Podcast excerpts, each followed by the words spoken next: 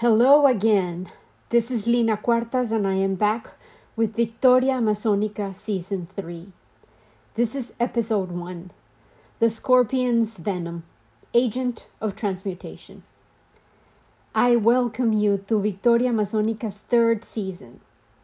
This is an extraordinary opportunity to return and continue telling you the story of my mother's life, which will soon become one with my life. My mother is the original Victoria Amazonica that I honor in this podcast. I took a two month respite in order to restore my body, mind, and soul. In Victoria Amazonica podcast Facebook page, I will post a refresher video in which I share why I tell the stories of Victoria Amazonica, and I will also share some of the pictures of the fantastic trip that I took to Costa Rica. In June, I had the fortune to actually travel to a rainforest to rekindle my love for the way in which these enormous collections of trees and creatures contain the magic of nature at its most vibrant. I went to a country which has devoted its attention to preserving its natural treasures, Costa Rica. The situation of the tourism industry is precarious there due to the pandemic, and we adhered to mask mandates and social distancing measures, but we were able to travel all around the country, from coast to coast, through mountains, volcanoes, and despite the relentless storms and floods. I fed from the energy of the forest in order to replenish my own internal greenery. We all must tend to our own inner landscapes so that we may better serve the larger environments of our lives. I can sense when my routines start to become stale and oppressive, and I seek diversity of experiences and sights, and most of those had been restricted to books and dreams lately due to our shared reality of COVID 19 restrictions. However, we had promised to explore Costa Rica a year before with some friends, and so we kept our commitment and flew only to be diverted to a secondary airport, and what initially had been a four hour itinerary became a 12 hour flight because of the inclement weather blanketing the whole country. The rainy season has been relentless this year in Costa Rica. The rivers were overflowing their beds, the roads had been washed away in many locations, and we had to push our rental car up muddy slopes in more than one occasion. The adventures that we undertook were intense and sometimes extreme, but it was all worth it. Even the long treks under the rain and over logs, creeks and disheveled bridges, unkempt trails and dangerous crosswalks, over and through the rainforest, are memories that I forever will cherish. I must confess that I often felt unsafe, and one of our Korean friends, who is particularly anxious, prayed more than once that she would come out alive, but gratefully, we managed to survive and fall in love with this small, blessed country. The ticos, as Costa Ricans call themselves, answer greetings with the phrase pura vida, which means pure life. And life flows intensely in this intensely fertile land, as voiced by its humans and demonstrated loudly and proudly by its manifold natural treasures. We visited the Pacific Ocean, which mocks its name loudly and persistently. It is not Pacific. The waves were brutal, the rock indentations and caves testament to the power of its tides. These are not beaches for the faint hearted. I proudly decided that I was going to swim, but soon swimming became struggling to find the surface against the force of pounding waves. I was flipped upside down and smashed into the rocky shore. The Pacific Ocean turned me and left me with a big bruise on my forehead as a souvenir. We had hoped that we would find a calmer situation in the Atlantic Ocean. We arrived in Tortuguero to find that the waves there were also enormous, and large do not swim signs dotted the seafront. The ocean itself seemed to holler, Do not dare swim in my waters. I took in the crisp air delighted in the exercise of the long, upward, wonder filled glances that were required to take in the towering giant trees in the primal forest. The size of the leaves was monumental. The primitive umbrella sized fern fronds, punctuated by the spiral of their spore releasing gems, took my breath away. The seal of a healthy forest was evident in the many creatures that we encountered.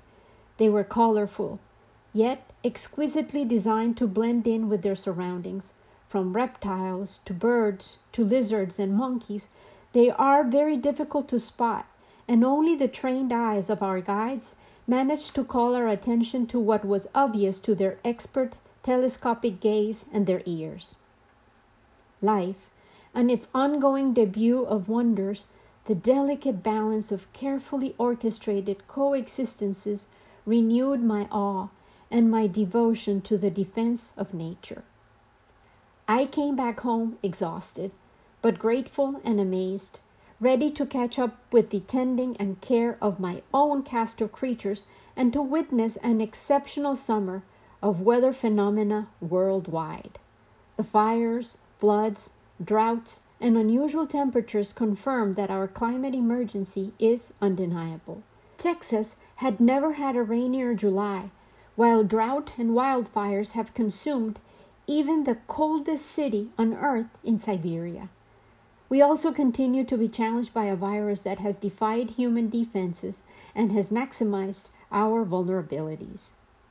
As I cleaned up my collection of Native American stone tools, which I have found on our property and arranged into a medicine wheel, I had another encounter with the power of a scorpion.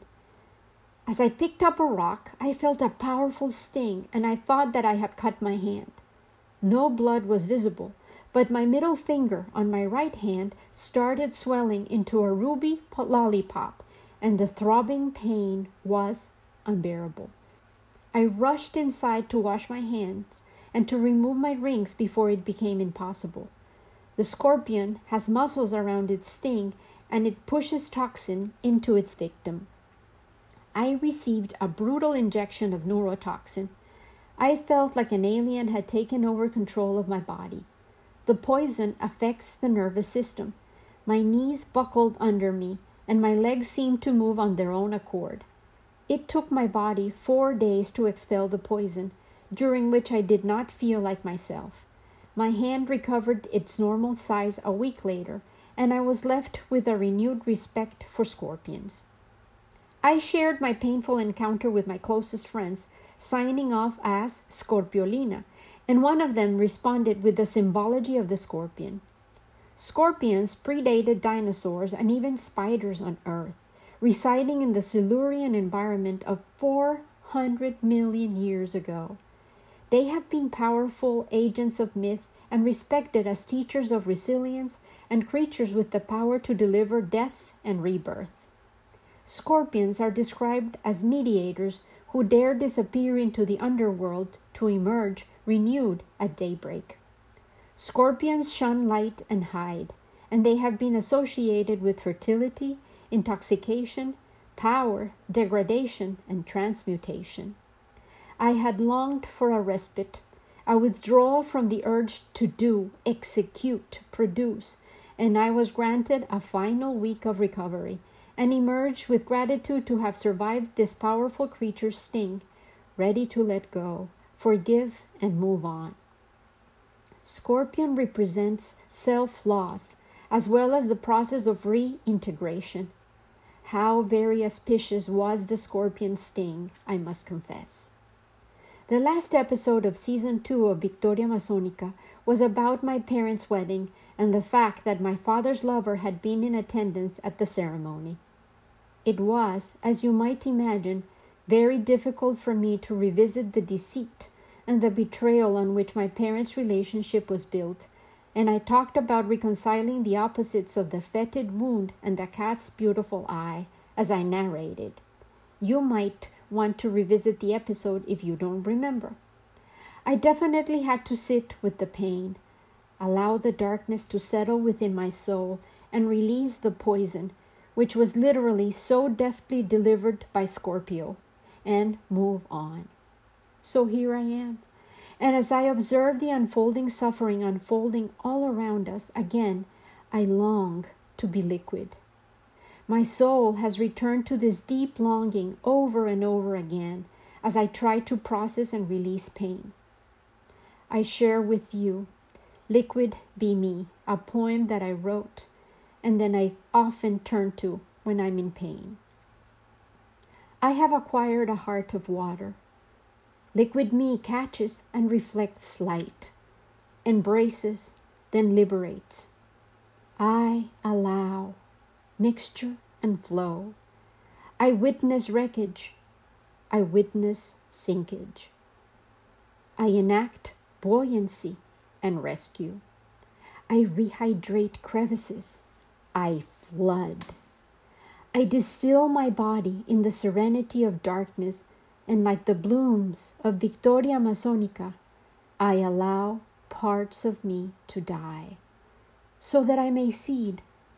I rest, I restore, I accept, I let go. Yet I aim to contain, I wait for light. I must alight. A heart of water my tears longed to be. Wet, alive, gurgling, fleeting, soft yet strong, supple yet brutal, if need be. Meandering, cascading, falling, drop by drop. I wish I could fall as rain on us all, life giving, life renewing, flowing as a river, living water. I want to hold a little paper boat called Wonder. And I invite you to jump in along with me, and perhaps together we might master being liquid. My mom indeed was liquid her whole life, and in death she became one with the Atlantic Ocean. Her ashes were released, and she was free to flow in the salty water. And liquid, too, was her stance as she became a married woman.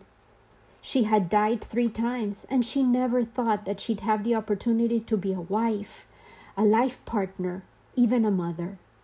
She consented to unite her life for better or for worse to my dad's, and she entered the union with the confidence of a fresh water creek. After their honeymoon, my mother and father moved into the tiny house where I would be conceived and eventually arrive. Life, the spiral. As happened then, it's also happening now. My own daughter, in this very moment, is building a tiny house to make a home with her beloved. Young love, brimming with promise and anticipation, the beginning of a shared life. So true then of my parents' first year of marriage, and true now with the excitement we are witnessing of this young love. Life truly is a magnificent, sacred spiral. Back then, my soul, as this grand adventure was undertaken by Jaime and Maria del Pilar, was waiting. A tiny speck within the vacuum of infinite possibility, contained but ready to be released. My soul chose this particular home, these two human beings, as the vehicles for my existence. I would witness Jaime's selfishness and Pilar's willingness to give it all, Jaime's ego driven excitement, and Pilar's responses with her generous soul. My father's materialistic streak counterbalanced by my mother's poet's heart, my father's aesthetic and intelligence, mine now, for better or for worse, so beautifully magnified by my mother's intellectual ideals and love for books and words. A concert of two minds, two bodies, two souls, a spark of life that fused and created me. Eventually, I would inhabit the golden cocoon called mother. The miracle of life would unfold, housed within a body that had been deemed unfit for gestation, broken, inhospitable for the delivery of a baby. But as of yet, I want to imagine myself only as an idea, a promise, a possibility, potential, surrounded by darkness, and yet longing to be light, to a light, to be given the chance to taste, to feel, to see, to experience, to touch the magic of being alive. Now, as homework, dear friend, I beckon you, fellow earthling, go, revel in the thrill of being alive. With love and gratitude always, Lina.